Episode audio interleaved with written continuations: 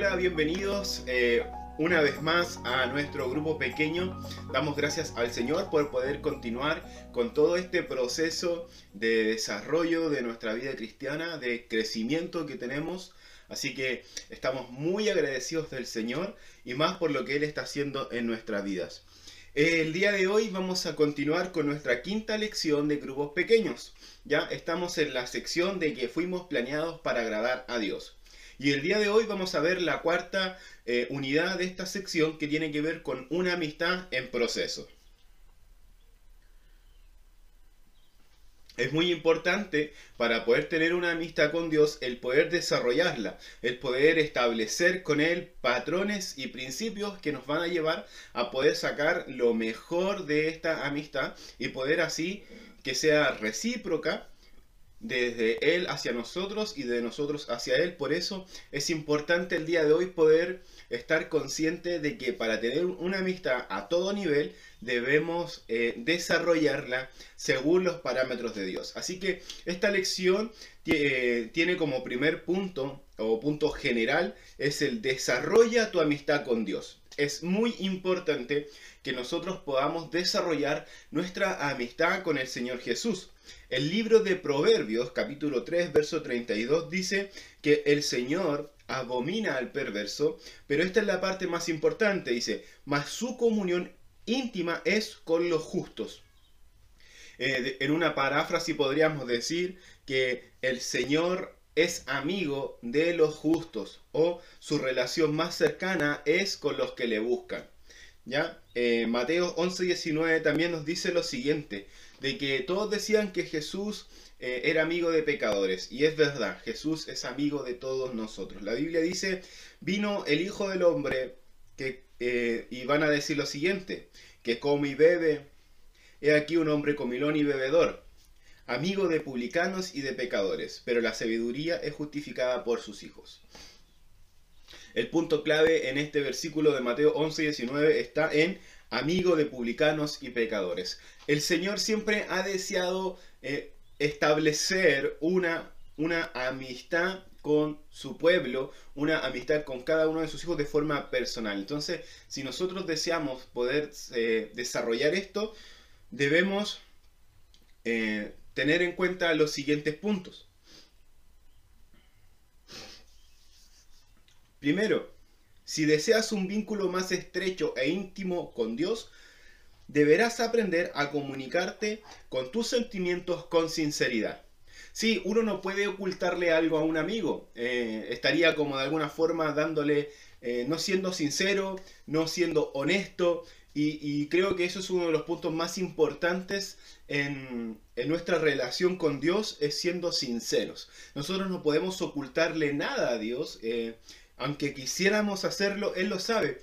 Pero aún así nosotros de repente vamos delante del Señor ocultándole cosas o no diciéndole del todo o con todas sus letras las cosas que nos suceden.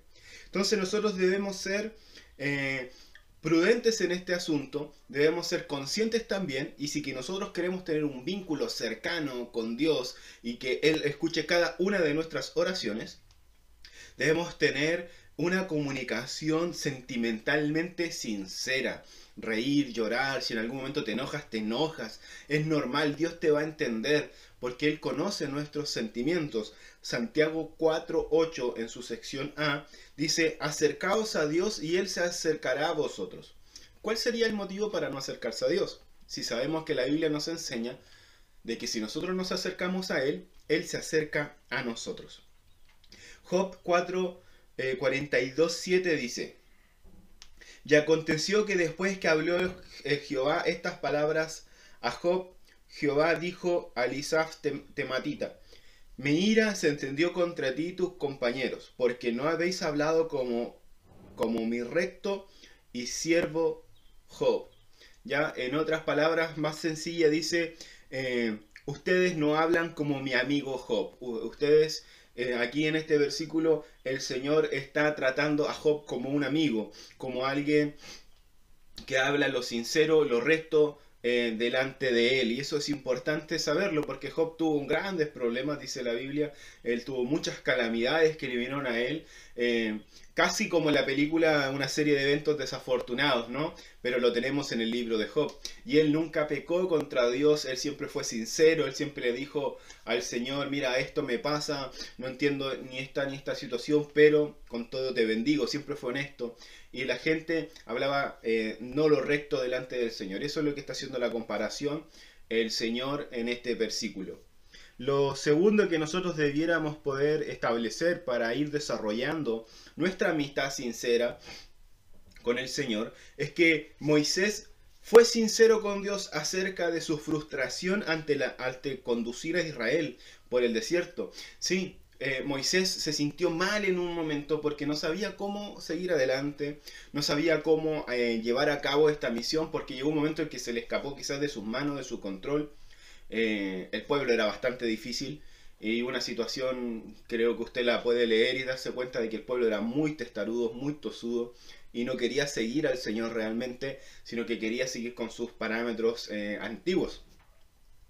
Pero la Biblia dice en Éxodo 32 del 12 al 17, dice, ¿por qué han de hablar los egipcios diciendo, para mal los sacó, para maltratarlos en los montes y para traerlos, para raerlos de la faz de la tierra?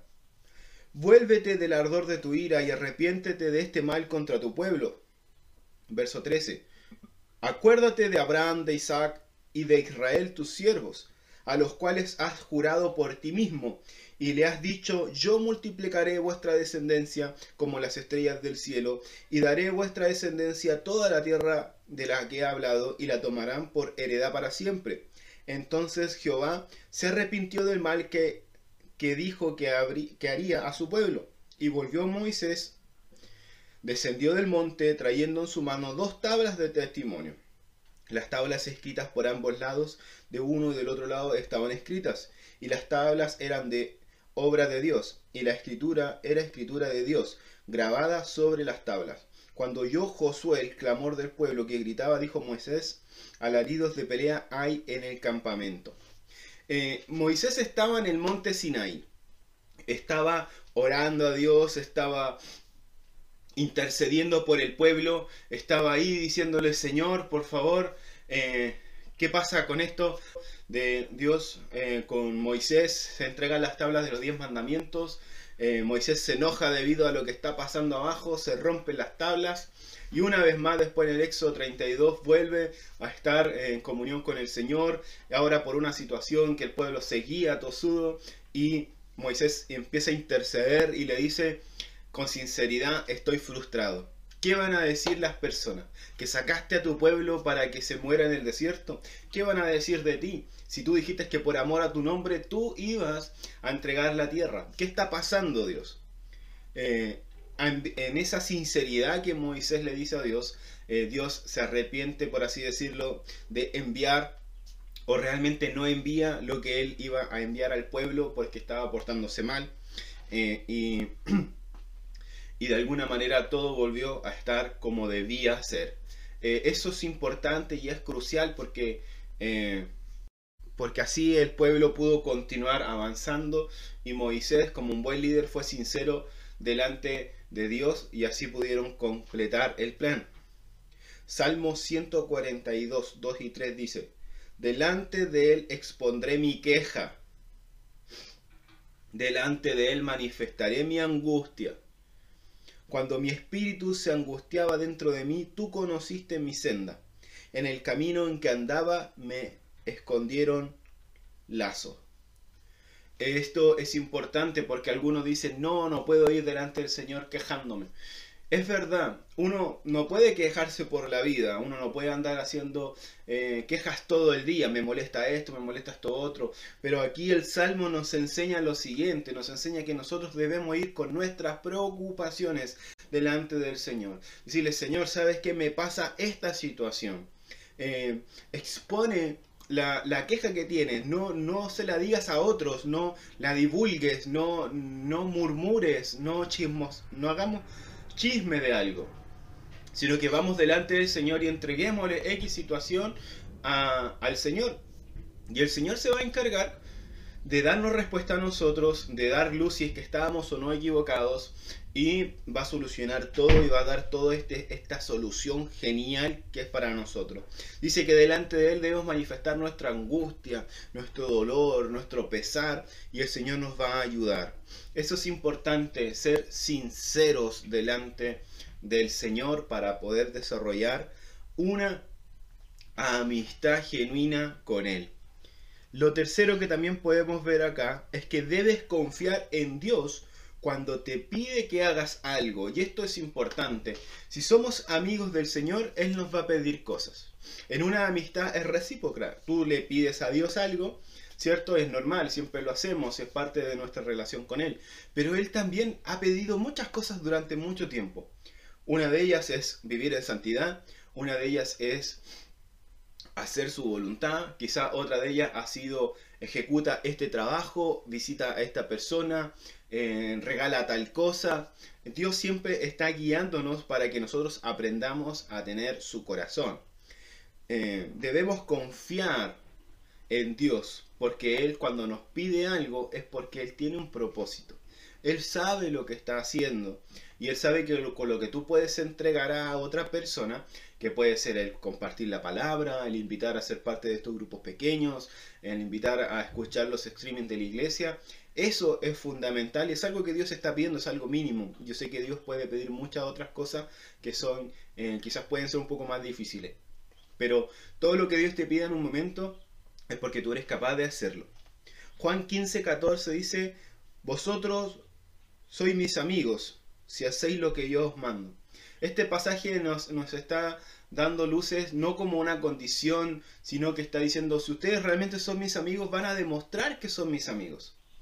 Ya aquí pudiéramos decir como que hay una condicionante, yo soy amigo de Dios y solamente hago lo que Él me pide. Eh, en cierta forma, eh, si nosotros hacemos lo que Él nos pide, vamos a estar manifestando que realmente somos amigos de Él. Porque si Él nos pide algo como un favor, no sé, cuando tú le pides algo a otra persona y es tu amigo y no lo hace, tú vas a decir, mm, ¿realmente será mi amigo? Porque igual lo que le pedí es algo sencillo. Y te vas a cuestionar la amistad si es mutua o no. Entonces aquí la palabra del Señor nos está dando luces cómo es nuestra relación con Dios por medio de cosas prácticas y sencillas. Entonces, si nosotros hacemos lo que Jesús nos pide, vamos a estar manifestando que realmente queremos ser sus amigos y que realmente somos sus amigos. ¿Acaso Dios no hace lo que nosotros a veces le pedimos? Eh, él no obra a nuestro favor, Él quiere ser nuestro amigo. Y Él lo ha manifestado primero. Juan 15, 9 al 11 dice lo siguiente. Como el Padre me ha amado, así también yo los he amado. Eso es importante, todo parte del amor. Permanezcan en mi amor, dice. El verso 10. Si guardas mis mandamientos, permanecéis en mi amor, así como yo he guardado los mandamientos de mi Padre y permanezco en su amor. Estas cosas os he hablado para que mi gozo esté en ustedes y, y ustedes este gozo sea cumplido. Es importante darnos cuenta de que todo nace del amor. O sea, cuando Dios nos dice en su palabra que si queremos ser sus amigos, vamos a hacer lo que Él nos pide, es porque si nosotros hacemos lo que Él nos pide es porque estamos fundamentados en el amor. Y el amor hace todo no para sí mismo, sino que para el resto. ¿Cierto? Tenemos una cátedra del amor en, en el libro de Corintios capítulo 13. Tenemos toda una, una gama de amor donde se expresa el amor. Vemos también en 1 Samuel 15, 22. Y Samuel dijo, ¿Se complace el Señor tanto en los holocaustos y víctimas como en que obedezcan a la palabra de Jehová? Ciertamente el obedecer es mejor que los sacrificios y el prestar atención que la grosura de los carneros. Acá lo que está poniendo eh, a nivel es que es mucho más importante obedecer al Señor, prestar atención a lo, y atención en el corazón y en, la mente, de lo que Dios nos pide que solamente cumplir con ciertas normas religiosas. Ya podemos cumplir con todo lo que la religión nos, nos, pide, que está bien. La religión es importante para nuestras vidas porque es parte de la estructura en cómo esto se va expandiendo. Pero podemos hacer todo eso y no obedecer a los mandamientos de Dios realmente. Entonces, ¿en qué más se complace? No quiere decir que el otro esté delegado, sino que ¿en qué más se complace Dios? En que no solamente hagas lo otro, sino que también le obedezcas y prestes atención a lo que Él te dice, a lo que Él te demanda, como Él quiere que tú te desenvuelvas. Amén.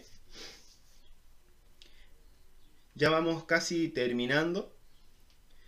Jesús es el mejor ejemplo de una persona obediente y que agradó a Dios. Lucas 2.51 dice, y descendió con ellos y volvió a Nazaret, y estaba juntos a ellos, y su madre guardaba todas estas cosas en su corazón. Mateo 3.17 dice, y hubo una voz del cielo que decía, este es mi Hijo amado en quien tengo complacencia. En estos dos versículos vemos dos, dos, dos cualidades importantes de la vida de Jesús hombre. Vemos a Jesús hombre y a Jesús divino. Vemos en Lucas 2.51 cómo él volvió con su familia después a los 12 años cuando se había perdido en el templo. No es que se había perdido realmente, él estaba ahí aprendiendo y hablando de, la, de las labores de su padre. Y Después de eso que lo fueron a buscar, volvió con sus papás eh, terrenales, con María y José, y ahí estuvieron sujetos, él estuvo sujetos a ellos durante toda su vida y su madre María guardaba esto en el corazón. Esto es una honra. María está manifestando una honra, está manifestando un, deseo tan hermoso que puede tener un padre, que es como ese orgullo de padre, ¿no? Usted me entiende. Entonces, esa es la parte de donde Jesús se sujeta y tiene este gran favor. Y después vemos en Mateo 3:17 el otro favor, que es el favor divino, cuando Dios el Padre lanza, por así decirlo, esta gran eh, declaración, este es mi Hijo amado en quien tengo complacencia. Jesús se esforzó humanamente por cumplir todas las leyes terrenales y también las espirituales. De esa manera él tuvo favor y agradó a Dios y agradó a sus padres. Eso es un gran ejemplo para nosotros que podemos hacerlo porque toda esa obra la hizo Jesús 100% hombre, en, esa, en, esa, en ese estado, por así decirlo. Porque algunos pueden decir, no, pero es que Jesús es Dios, entonces él podía hacer todo. No, la Biblia nos expresa su ministerio terrenal. Eh, y de, en los evangelios. Y las otras cartas y todo lo demás nos manifiesta a Jesús como su ministerio espiritual. Pero ese sería otro tema para otro momento. También para poder terminar desarrollando nuestra amistad con Dios, eh, para ser amigo de Dios, debes valorar lo que Dios valora. Es importante estar comprometido con lo que Él se compromete. Es importante amar lo que Él ama es importante poder estar entregado y completamente rendido a Él y a su plan. Tenemos al menos dos ejemplos de personas en la Biblia que amaban lo que Dios amaba, que estaban comprometidos y valorando lo que Dios valora. Pablo es el mejor ejemplo de esto. Eh, los planes de Dios eran los suyos y se apasionaba por las mismas cosas que apasionaban a Dios. Tenemos otros textos bíblicos en la Biblia donde dice, deleítate en el Señor y Él cumplirá todas tus peticiones. Y eso tiene que ver con que te apasione, que Dios esté primero, que todo lo que Dios ponga por delante va a ser lo mismo. Tú te vas a alinear al plan de Dios y, y todo lo que a ti te apasiona va a ser lo mismo que le va a apasionar a Dios y todo lo que le apasiona a Dios va a ser lo que a ti te apasiona. Es decir, el Evangelio, transmitir vida, transmitir esperanza, ayudar a otros, eh, ser alguien que cambie el mundo a su alrededor. Entonces vemos lo siguiente, en 2 Corintios 11.2 con referencia a Pablo, porque os celo con celo de Dios, dice Pablo, pues os he desposado como un solo esposo para presentarlos como una virgen pura a Cristo. Pablo está expresando un sentido tan grande de amor por la iglesia, tanto que se asemeja a la obra redentora de Cristo. Cristo eh, nos ama tanto de que Él murió por nosotros en la cruz para presentarnos a Dios una, como una novia sin mancha en, esas tremendas bodas que vamos a tener al final de los tiempos. Entonces Pablo dice celo con celo de Dios. Es decir, valoro lo que Dios valora. Si Dios valora a las personas, yo debo valorar a las personas. Si Dios ama al menesteroso, yo debo amar al menesteroso. Si Dios ama al pecador, yo debo amar al pecador. No debo enjuiciarlo, sino que debo transmitirle la verdad divina para que él se salve. Dios ama a todo el mundo, por tanto nosotros debemos amar a todo el mundo. Si Dios valora las reuniones, nosotros valoramos las reuniones. Si a Dios le gusta X cosa, nosotros debemos valorar lo que a Dios le gusta. Entonces, de esa manera nosotros vamos a estar expresando ese sentido. Hay, eh, un, hay un pensamiento súper clave en esto y que si nosotros queremos fomentar amistad con alguien, vamos a mostrar interés en esa persona. Nos vamos a preguntarle eh, qué es lo que hace, vamos a preguntar en qué se desenvuelve, vamos a preguntar en qué cosas es la que más le gusta hacer o cómo llegó a ser lo que es hoy el día de hoy. Entonces, eh, si nosotros queremos tener y desarrollar una linda amistad con Dios, debemos estar con Él en las cosas que a Él le gustan. ¿O acaso Él no está con nosotros en las cosas que a nosotros nos gustan? Entonces, hay principios que uno puede decir que son muy alejados, podríamos pensar, pero no, la vida en el Señor es súper sencilla, súper práctica. Si nosotros tan solo pudiéramos desarrollarnos un poquito mejor con Él, eh, valorando lo que Él valora, nosotros estaríamos quizá en otra circunstancia de vida y estaríamos aprendiendo mucho más. Y esa es la intención del día de hoy.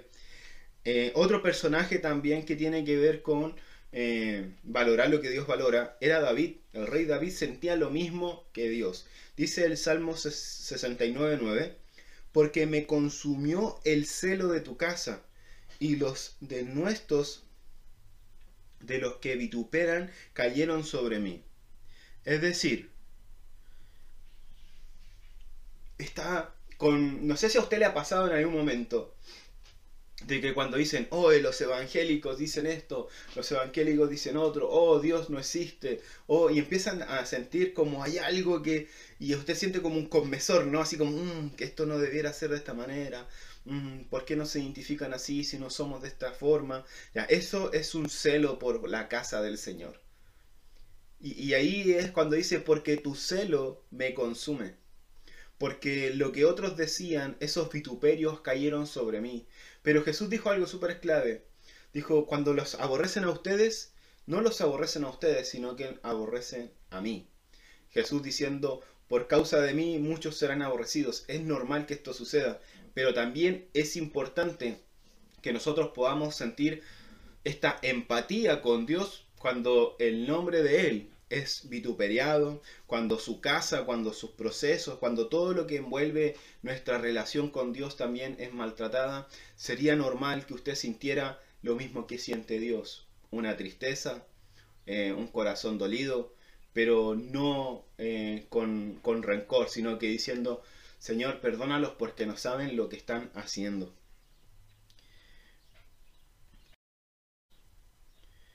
Tu amistad con Dios se desarrolla también cuando desees ser su amigo por encima de todo. Podemos hacer todo lo anterior, pero si nuestro deseo de desarrollar nuestra amistad con Dios está, eh, no está sobre todo, es muy probable que no lo logremos.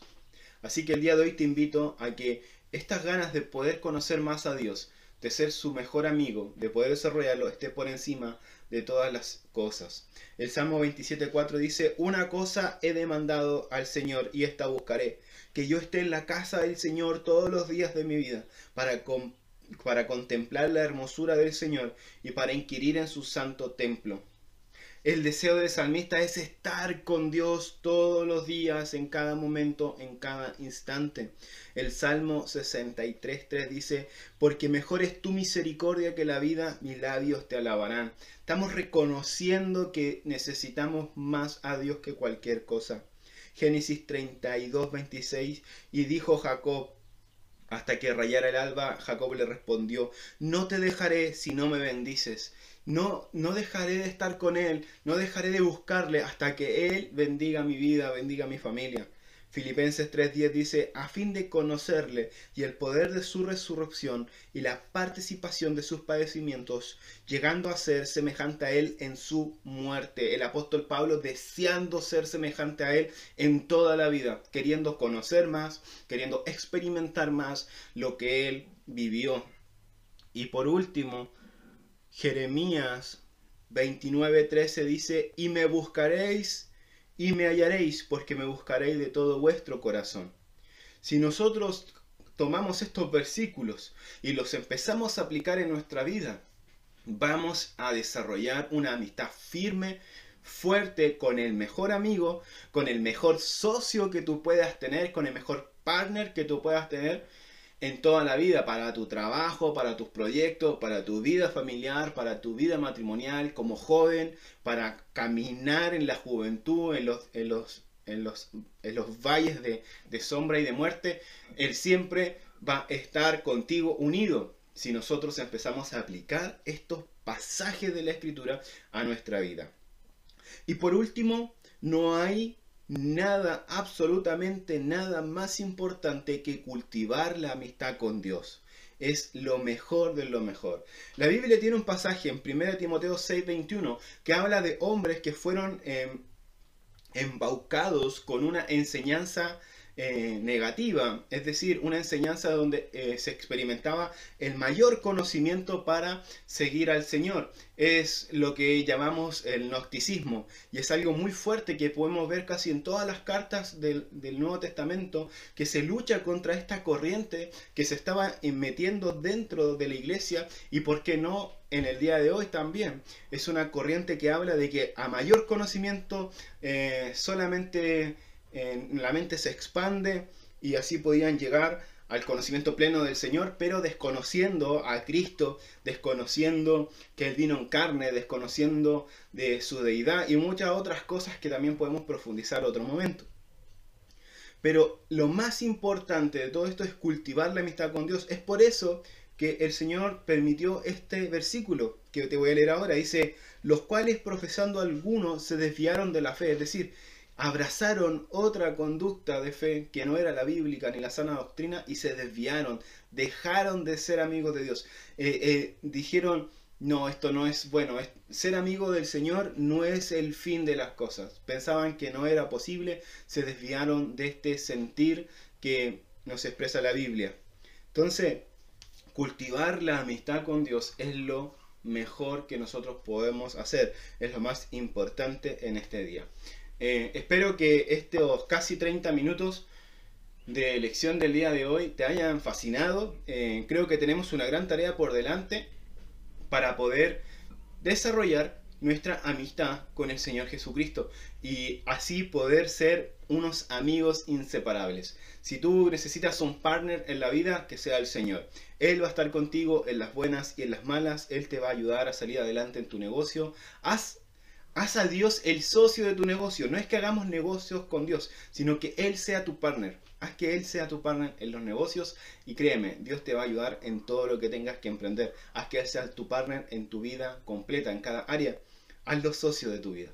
Él eh, encantadísimo va a estar de ayudarte y de estar contigo, porque Él desea que nosotros seamos sus amigos. Así que que el Señor te bendiga grandemente. Gracias por poder permanecer en este grupo pequeño y sigue invitando a más personas a ser parte de Iglesia Tu Hogar, un lugar donde reposa la presencia del Espíritu Santo, la cual actúa en nosotros para poder ser edificados conforme a la voluntad de Dios. Así que nos vemos, nos despedimos hasta otra ocasión, que tengas, hayas pasado felices fiestas patrias, el Señor es con nosotros y con todos los que le buscan. Amén. Que Dios te bendiga. Chao, chao.